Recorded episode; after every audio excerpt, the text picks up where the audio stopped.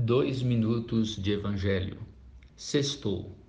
Hoje é sexta-feira, dia 3 de setembro de 2021. Sextou. Este bordão virou um grito de libertação, fim de uma semana de trabalho intenso e a liberação para a cervejinha, para a festa, para o descanso. Embora, em período de pandemia do Covid-19, acaba sendo apenas o momento do descanso e da cervejinha solitária dentro de casa. Mas Ainda que não leve a nada diferente do restante dos dias, sextou é um grito e um convite. Não precisa de explicações. O som do sextou já diz tudo. No Evangelho sempre sextou. O grito de liberdade também se fez ouvir numa sexta-feira, no fim da tarde. Está consumado, exclamou Jesus antes de morrer, às 15 horas de uma sexta-feira.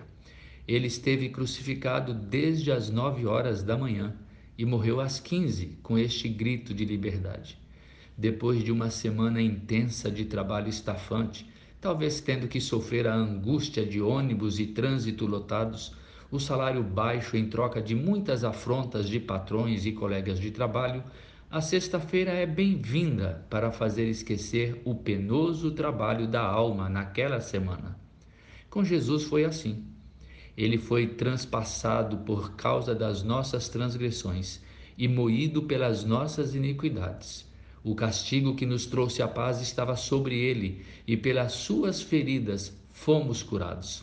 Ele verá o fruto do penoso trabalho da sua alma e ficará satisfeito. Isaías 53. No final da sexta-feira, ele morreu pela nossa salvação no final da sexta-feira, a dívida que era contra nós e que consistia em leis foi paga por Jesus e cravada na cruz. Está consumado. Sextou para os que creem em Jesus e sextou para sempre. Meu nome é Adailton César, apenas um discípulo de Jesus.